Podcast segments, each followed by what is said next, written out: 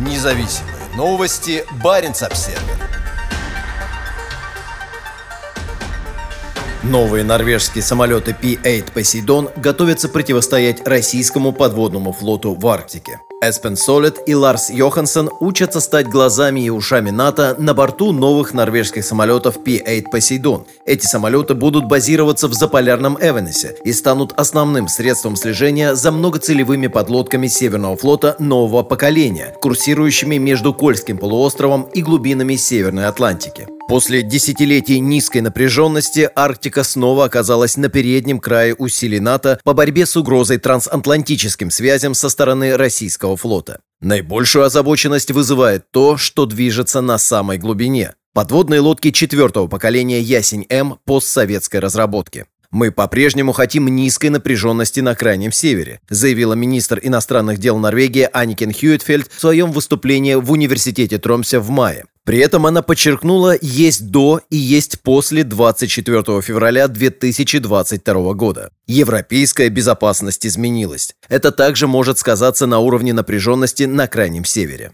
Волнообразные последствия российского вторжения в Украину открыли глаза на необходимость укрепления архитектуры безопасности на севере Европы, побудив Финляндию и Швецию постучаться в дверь НАТО. При этом Норвегия уже много лет с тревогой наблюдает за наращиванием военной мощи на Кольском полуострове, а учения российского флота все чаще проводятся к западу от мыса Нордкап в Норвежском море. Решение о закупке пяти морских патрульных самолетов Boeing P-8 Poseidon было принято в марте 2017 года, в том же месяце, когда в России на верфи в Северном Северодвинске началось серийное производство подлодок проекта «Ясень-М», первой из которых стала Казань. Идет строительство еще семи подобных кораблей, способных незаметно нанести смертельный удар крылатыми ракетами большой дальности. Для тех из них, что будут служить на севере, базой станет западная лица. Она находится всего в 60 километрах от российско-норвежской границы. Защищать морские пути между Северной Америкой и Европой, которые будут играть ключевую роль для доставки подкреплений в случае войны, будет намного сложнее, если одна или несколько российских подлодок сумеют незаметно проскользнуть в южную часть Норвежского моря. Северное побережье Норвегии с его суровым арктическим климатом и полярной ночью хорошо знакомо Эспину Солиду и Ларсу Йохансену. Оба они из города Тремсе, расположенного примерно в трех часах езды к северу от аэродрома Эвенес, с которого они будут вылетать на новых Посейдонах в качестве операторов гидроакустических систем радиоэлектронной борьбы.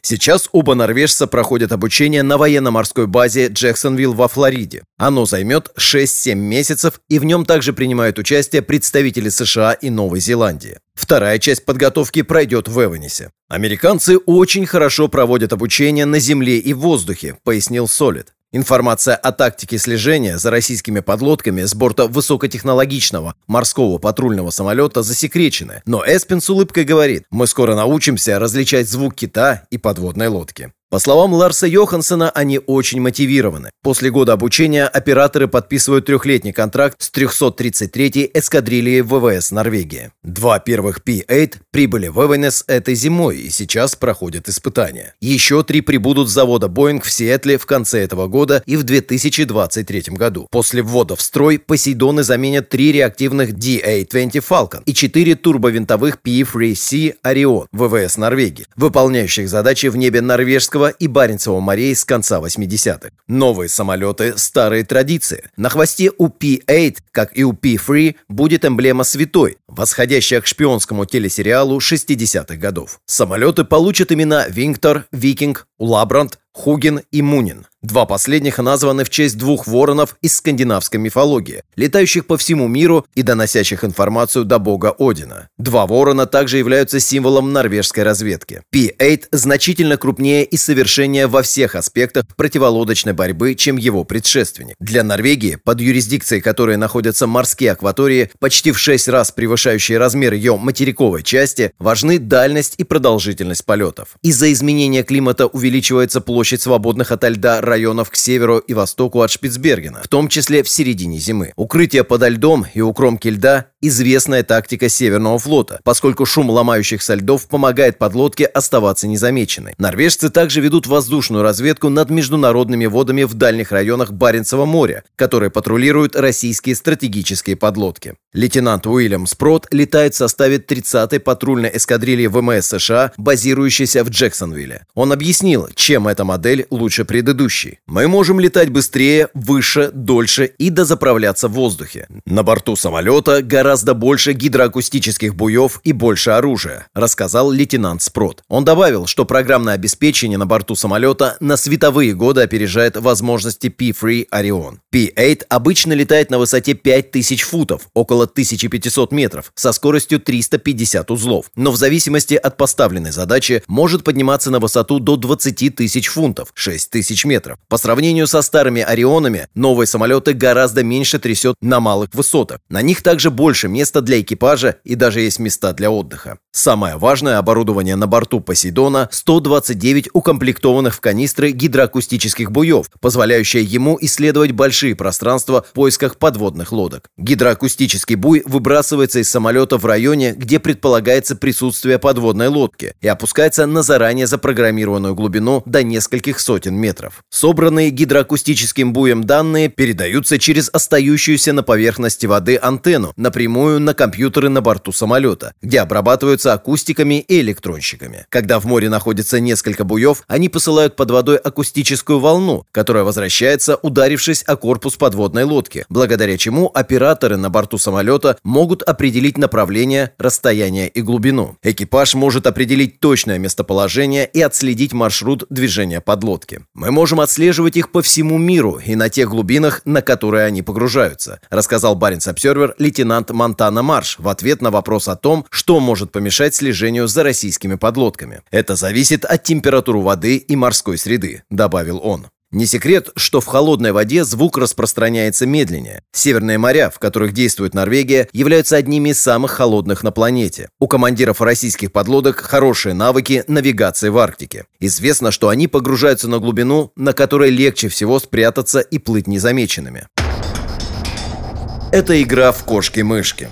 Утверждается, что российские подлодки проекта «Ясень-М» способны погружаться на глубину до 600 метров. В то время как средняя глубина Баренцева моря составляет 230 метров, на западе Норвежского моря глубины достигают 2300 метров. В последние годы российский Северный флот все чаще проводит учения в геостратегически важном районе между мысом Нордкап и островом Медвежьим. Именно здесь проходит граница между мелководьем и глубиной. Посейдон может нести по две противокорабельные крылатые ракеты на каждом крыле, 5 торпед и другое вооружение. Например, глубоководные бомбы во внутреннем отсеке вооружений и на внешних точках подвески, расположенных за основным шасси. В носовой части самолета установлен специализированный радиолокатор радиусом действия до 250 морских миль. Он способен обнаружить подводную лодку, даже если над водой находится только ее перископ. Система комплектуется оптико-электронными и инфракрасными датчиками, а также цифровым детектором магнитных аномалий для точного определения положения находящихся находящейся под водой подводной лодки. В будущем у P-8 также может появиться возможность брать на борт беспилотник. Его можно будет запускать из внутреннего отсека для выполнения поисковых заданий и возвращения обратно в отсек. Важное значение для Норвегии в Арктике имеет поисково-спасательное оборудование самолета, включающее в себя, в частности, надувные спасательные плоты, которые можно сбросить в море в месте бедствия. Это может быть рыболовецкое судно, тонущее вдали от суши, или экспедиционный круизный лайнер,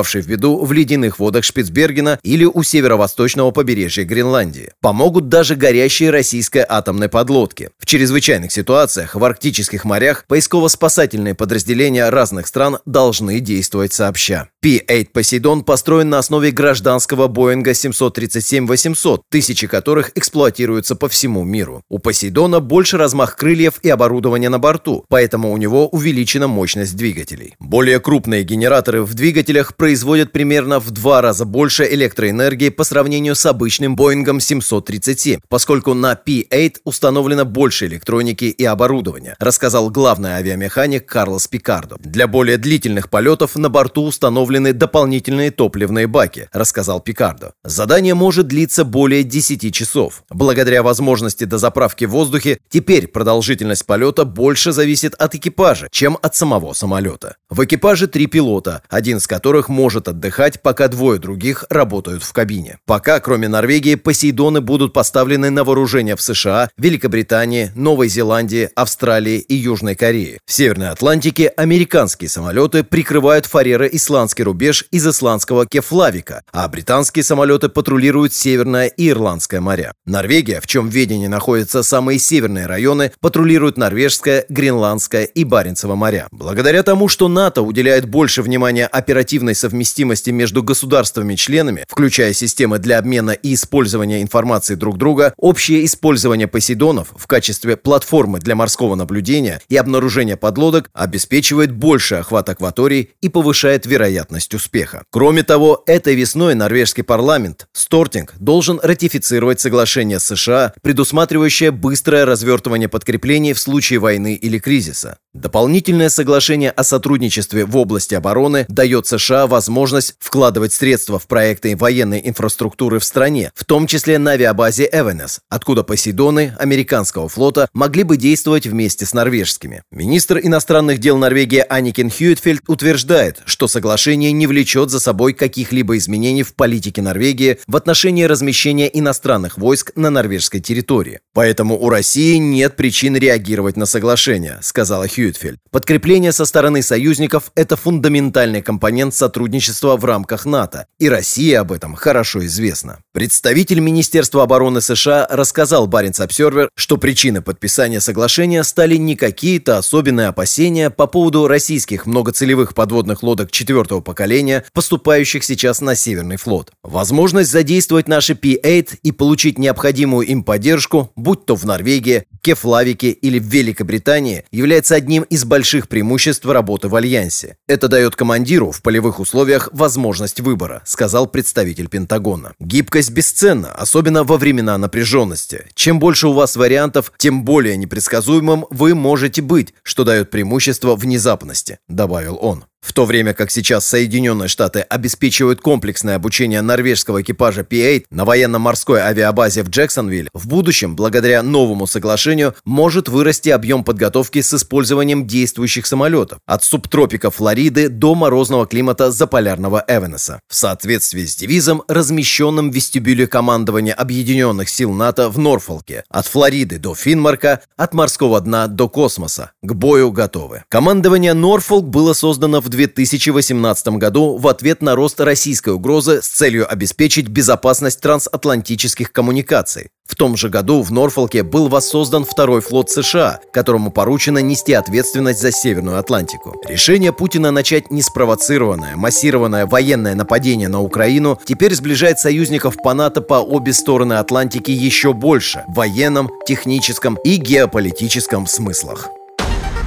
Независимые новости. Барин обседный.